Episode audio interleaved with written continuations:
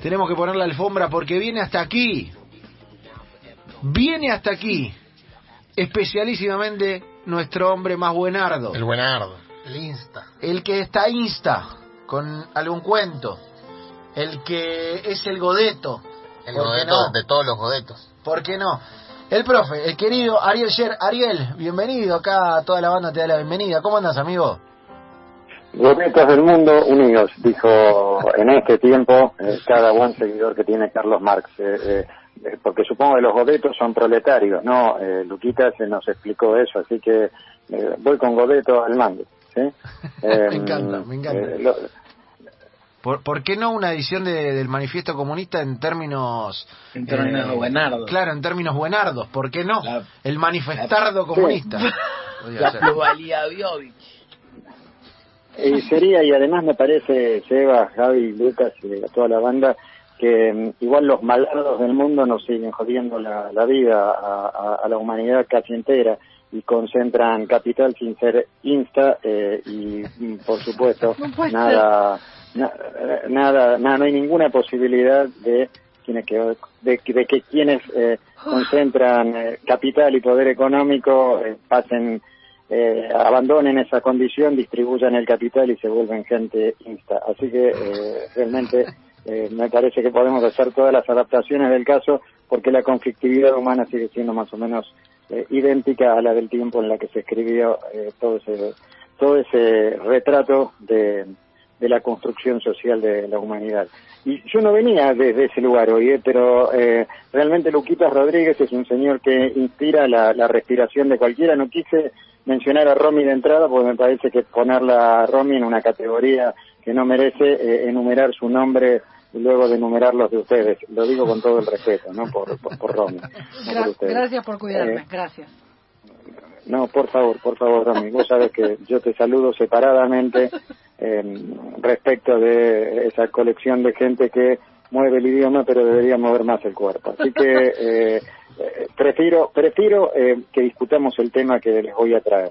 Bueno, ¿Cuál es, eh, eh, lo- qué cosa más conmocionante les ha ocurrido a ustedes en la vida, además de mirar los vaivenes del, em, de la pandemia, además de, de las Copas Libertadores amontonadas, de los torneos que han pasado a llamarse Maradona, de todas las cosas que en la vida los han hecho enamorar y desenamorar?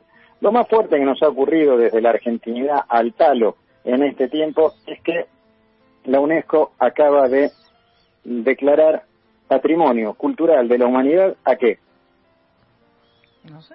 Al chamamé. Al chamamé. Ah, mirá.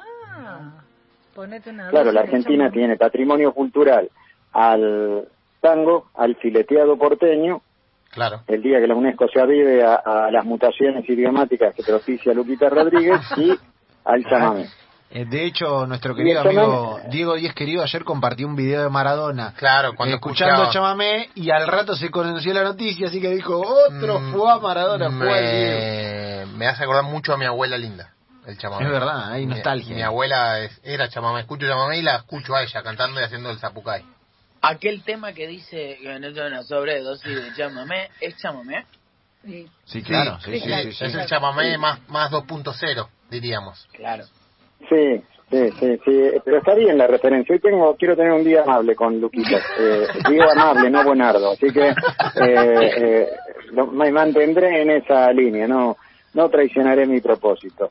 Bueno, eh, justamente en la línea que vos planteabas recién, eh, Seba, el chamamé tiene múltiples relaciones con el deporte, como poesía y como construcción poética musicalizada o como construcción musical poetizada. Nosotros no vamos a contar ahora entera eh, la, la, la, esa inmensa nómina de asociaciones. Pero yo creo que si le pregunto al oyente o a la oyente promedio de esta radio, eh, en general gente muy lúcida, más lúcida que los que hablamos en la radio, por supuesto, eh, ¿cuál es su primera asociación? Y lo pensamos, ahora eh, lo digo lo más en serio que a mí me sale, que no es mucho, eh, eh, en este tiempo, em, ¿qué, ¿qué cosa liga el chamamé con, la poética popular y el deporte? Eh, la gente se va a poner en la casa a cantar Cachito Campeón de Corrientes y va a, mm, tratar de que le salga lo más parecido a León Gieco. Mm, Se me ocurre que es por popularidad, por extensión, por la figura de Gieco, la, la expresión más potente de este tiempo, la que viene más al mango. Y además Gieco no, no hizo solo un título eh, que, lo pone en contacto con, desde su creación de artista, eh, con la Quiaca y con Ushuaia y todo lo que hay de norte a sur y de sur a norte. A Gieco le creemos claramente su ligación con, con eh, los pueblos de la Mesopotamia y con los correntinos en particular. Cachito campeón de Corrientes, digo de paso, en realidad es una historia inspirada en una situación real, en un boxeador real, en un boxeador nacido en la ciudad de Goya. Goya es una ciudad muy importante para la historia del deporte argentino. Ahí nació, por ejemplo, Enrique Romero Brest, el, padre, el eh, el eso mismo, Romero Brest, el del INEFE. Eh, Romero Brest era médico y, y- Claro. y Pablo Pisurno, el, el ministro de Educación que le da nombre al, al, al edificio, el Ministerio de Educación le dijo, tenemos muchos maestros, de esto que muchos médicos, de esto que sabe usted, por favor trabaje, y Romero Brest eh, se, se dedicó y creó el Sistema Nacional de Educación Física. Bueno, en Goya, entre otras gentes muy valiosas, nació Juan Mario Díaz, que es el boxeador al que lo dejaron de Garpe como Cachito campeón de Corrientes, porque él era Cachito, ¿sí? Eh, un, un señor que nació allí, en Corrientes, después se vino a Buenos Aires, em, eh, se radicó en, en la ciudad de Merlo, en el oeste bonaerense, y siempre quedó referenciado por esa historia, la de Cachito, al que, eh, como tantas veces ocurre, no solo en el boxeo, pero para ser buenardos, vamos a decir que es en el boxeo, en este caso, y nada más, em, alguien que, tiene guita y hace negocios usa el protoplasma humano puesto a boxear o a pensar o a cocinar o a lo que sea, se queda con la guita y después no te paga. Eh, bueno, esto le pasó a Juan Mario Díaz, que boxeaba bien, además boxeaba muy bien, en Corrientes había expectativa por sus desarrollos, y esa historia inspiró a Gieco y es, evidentemente, es la asociación eh, deportiva más notoria que tenemos, como decía hace un ratito, entre chamamé, literatura, deporte y esas cosas. De este tiempo, de los deportistas que han fanatizado a Sebastián Varela del Río, el más ligable con el chamamé me parece que es el chino Maidana, de cualquier manera. Claramente. Más famoso que Juan Mario Díaz. Pero el chino Maidana un día se encontró en, en, en el aeropuerto con Antonio Tarragorros antes de ir a pelear con Mayweather y se pusieron a tocar chamamé juntos y Tarragó, Antonio Tarragorros, digo para quien no lo conoce, un, un emblema de la música litoraleña, de la música nacional, eh, muy muy articulador del chamamé con eh, otras cadencias musicales. Bueno, y Tarragorros le regaló una guitarra. Y el chino tiene muchos temas dedicados desde distintos géneros a su nombre. Hay rap, hay cumbia dedicada al chino Maidana, pero a él le gusta en especial el chamamé. Yo ahora me acuerdo por ahí, ustedes me agregan alguno, pero me acuerdo a Coco Díaz cantando Corazón de Quebracho, no confundir Corazón de Quebracho de Coco Díaz para el chino Maidana con el gato que cantaron durante 50 años quedándome corto, los chalchaleros. Digo, este se llama Corazón de Quebracho, esa que dice el chino está preparado para pelearle cualquiera, y cuenta también que le afanaron una pelea y que después volvió y que siempre, bueno, todas esas cosas. Y luego hay un, un, un de Ramiro Noguera, Ramiro Noguera es un, poeta del reggae, pero eh, le hizo un chamamé eh, que cantaba muy bien eh, el Bocha Sheridan. ¿no? Santiago Sheridan, eh, que se llama Algarrobo Literal, que tiene una poética bellísima y yo creo que eh, al chino le ha gustado mucho. Entonces nosotros nos enfocamos desde ahí con el chamamé muy correntino y todo eso, pero nos estamos tragando cosas también. Por ejemplo, en Goya, en esa ciudad de la que hablábamos, nació un señor que hoy lo mencionamos y quizás, quizás no, nuestros y nuestras amigos y amigas correntinas que en este momento, mientras hablo, me están mandando mensajes por WhatsApp para agregarme referencias de lo que veníamos Ah. contando. Eh, em, eh, pero no sé si llegaré a incluirlas y a leerlas. Pero eh, fuera de Corrientes no sé cuánta gente hoy rememora la vida de Odín Fleitas. Odín Fleitas, que vivió entre mil- 1914 y 1987, fue 8 millones de cosas. Una vida en la que entraron montones de cosas. Sí, vieron cuando el, el poeta estadounidense Walt Whitman dice contengo multitudes, o el negro Dolina dice la multitud va por dentro en un texto de la revista Humor de, de comienzo de los 80. Bueno, este señor tenía una multitud en serio. Fue periodista, trabajó en el diario Clarín muchos años, fue poeta, fue ensayista, fue diputado provincial por, por, por Corrientes, claro, eh, y fue un chamamecero emblemático, emblemático. Eh, un tipo que creía que en el, sí, yo muy, como decía mi abuela, y como diría la abuela de Javi, muy de abajo, ¿sí? Empezó como canillita, como, como cadete, eh, pero le gustaba mucho la literatura, se puso a escribir, después estudió unos cuantos años Derecho y se dedicó a cosas mejores, como por ejemplo, eh, que me excuse en ciertos parientes tuyos, Seba, pero se dedicó a, a, a, a recitar poesía por la calle, ¿no? Eh, armó un grupo de poesía que se llamaban Los Pastores del Verso, iban por las plazas porteñas a recitar poesía. Y en uno de sus libros, Odín Fleitas, tiene un, un- un libro de él que se llama Cinco líneas pálidas rompieron la muñeca, tiene un poema dedicado a los arqueros. Así como me escuchan. No lo googleen porque no lo van a encontrar. Así son a veces los olvidos. Pero yo leo unos versos porque me gusta leerlo a Odín de tanto en tanto. En la cruz de la carne, oh extraño vegetal, mariposa anarquista clavada en la tablilla, en ti hay algo de goalkeeper internacional y se escapa un hechizo misterioso, abismal, desde el ángulo agudo de tu faz amarilla. Goalkeeper de las almas, celeste guardaballa, tu camiseta pobre sobre los siglos brilla. Con tu gorra de espinas miras a la canalla, impasible ante el grito del estadio que estalla desde el ángulo agudo de tu faz amarilla chamamecero emblemático, es, es, es un señor del chamamé, ¿sí? Es, es, eh, decir Odín Fleitas es el chamamé, quizás no como decir para la notoriedad de Tránsito Cocomarola, por ejemplo, que es el señor en, en nombre del cual se celebra en septiembre el Día del Chamamé, pero todo un emblema. Y dije los arqueros, dije los arqueros. ¿Y a quién le han dicho a través de la historia del fútbol argentino el arquero cantor? El arquero cantor no nació en Corrientes, nació en Resistencia, Chaco, y se llamaba Julio Elías Musinesi. Julio Elías Musinesi, ídolo de Boca. Mejor apellido, top 3 de mejores apellidos del- de la historia del fútbol argentino. Sabes que eh, voy a tratar de empezar a coincidir.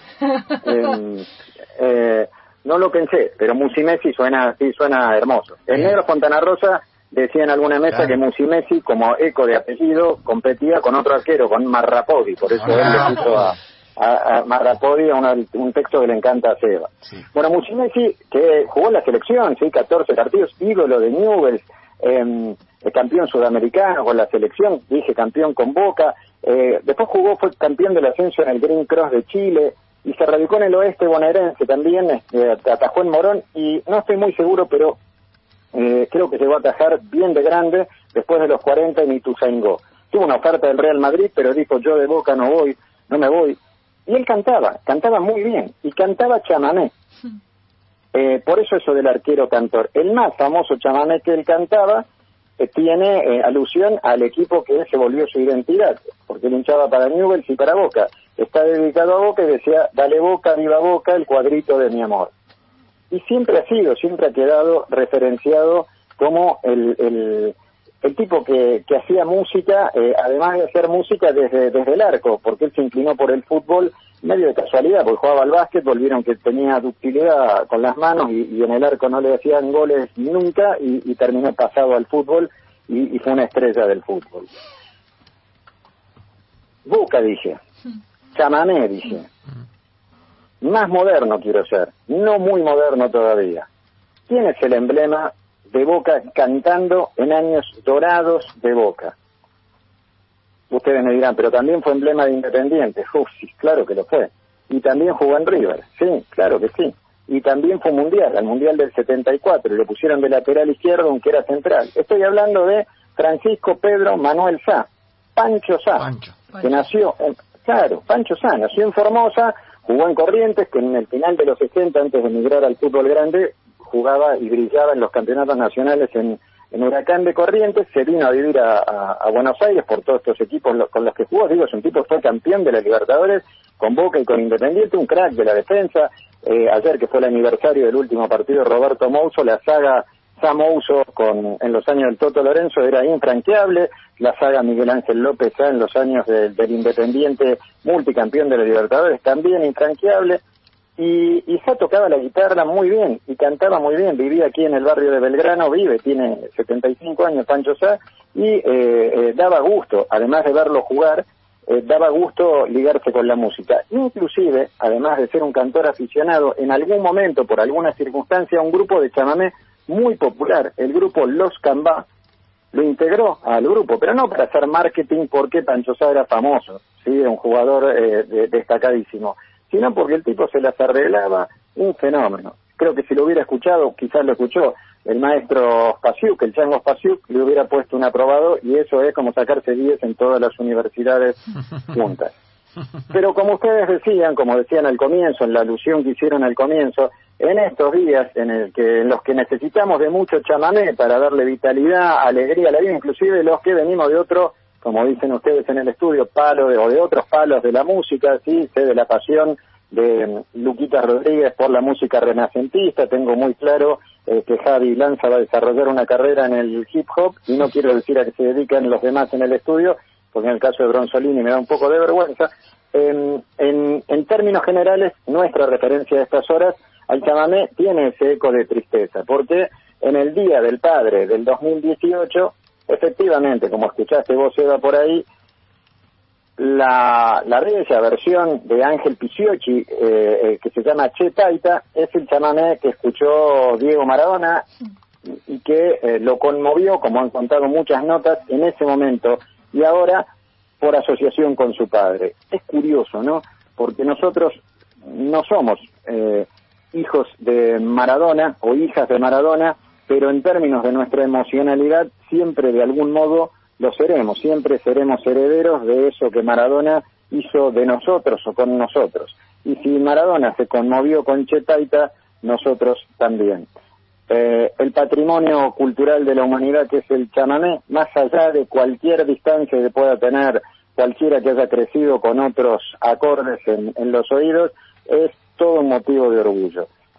Quizás dentro de un tiempo la UNESCO o cualquier grupo de amigos y de amigas que se reúna en alguna casa a celebrar la vida con todos los cuidados del caso en este tiempo, declare patrimonio cultural de la humanidad también a Maradona. Y me parece que, ya que lo dijeron antes y ya que eh, son estos días, los días que son, nos vamos a despedir escuchando Chetaita de Ángel Piciochi y su gente. O sea, nos vamos a despedir escuchando el chamamé que sacudió la emoción de Maradona, que siempre es un poco la emoción nuestra.